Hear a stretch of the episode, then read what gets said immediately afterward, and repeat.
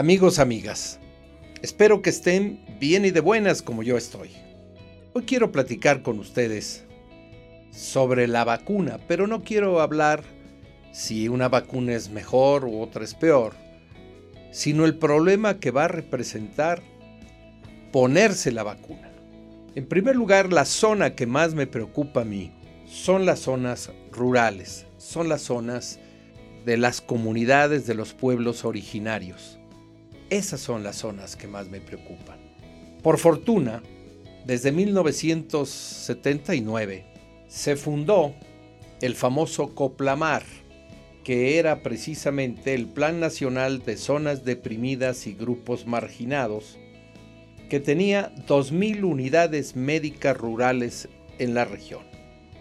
Estas unidades se dedicaron especialmente a la atención de los pueblos indígenas. Por cierto, con muchas fallas.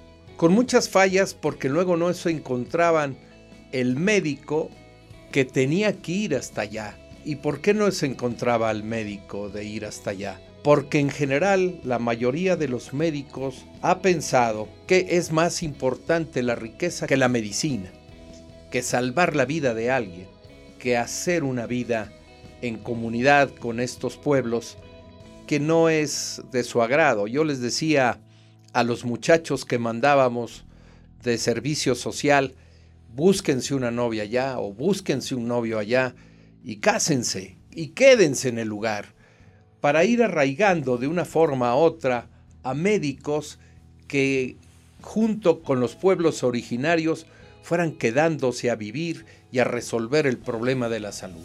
Este Inscoplamar inicial de 1979 fue cambiando de nombres a llamarse IMSS Solidaridad.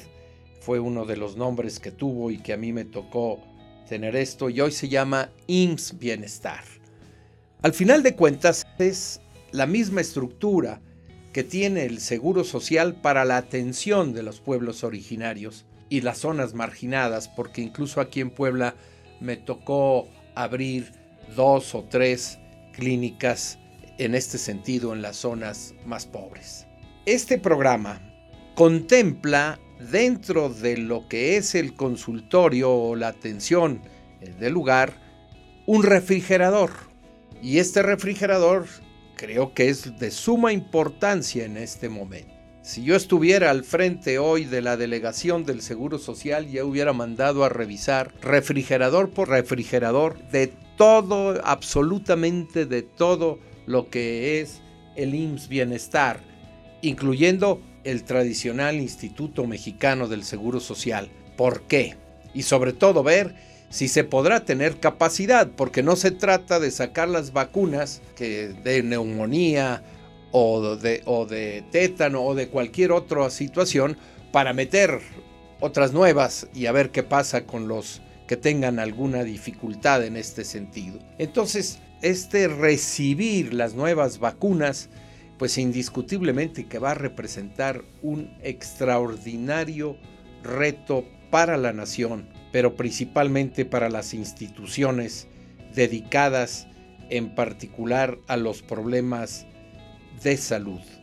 Este sentido de responsabilidad que se debe de adquirir por todos, porque usted debe de cuidar mucho que en el momento que lo vacunen, salga del refrigerador la vacuna y ya se extraiga de ahí a la jeringa y luego se lo pongan en el brazo, porque un cambio de temperatura, no en muy corto plazo, desde luego, en un minuto, dos minutos, tres minutos, no sucede, pero en más tiempo puede provocarse que esa vacuna sea ya no sirva, ya no tenga función alguna.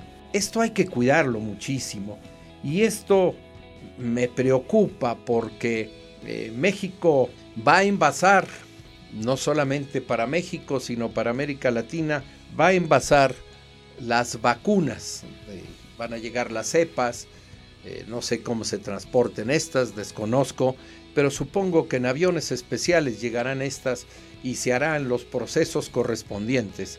Y a México le toca ese reto. Pero luego es el reto de cómo lo subes a un camión. Y ese camión va refrigerado, no puede perder temperatura.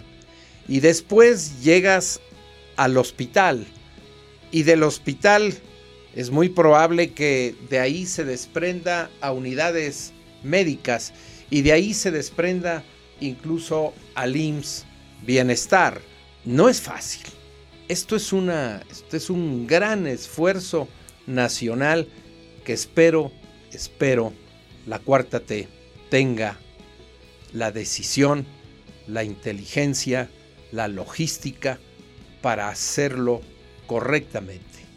Los mexicanos valemos mucho, todos, todos, todos. No, los mexicanos no nos distinguimos entre los que tienen y no tienen, en los que son sabios o no lo son, en los que tienen todas sus extremidades completas y los que no la tienen. Los mexicanos valemos, los 130 millones de mexicanos valemos exactamente igual, igual absolutamente. Y esperamos un ejemplo del presidente de la República que sea el primero en ponérsela, porque de repente me da la sensación de que nos quiere convertir en simplemente un experimento humano y luego ponérsela a él.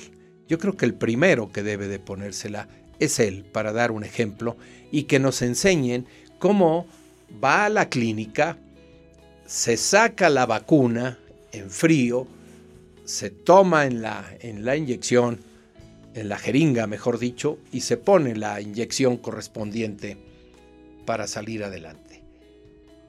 Amigos y amigas, síganme en los diferentes medios, en YouTube, en Twitter, en Instagram, y ya por ahí ando haciendo experimentos en TikTok. Observa por ahí también.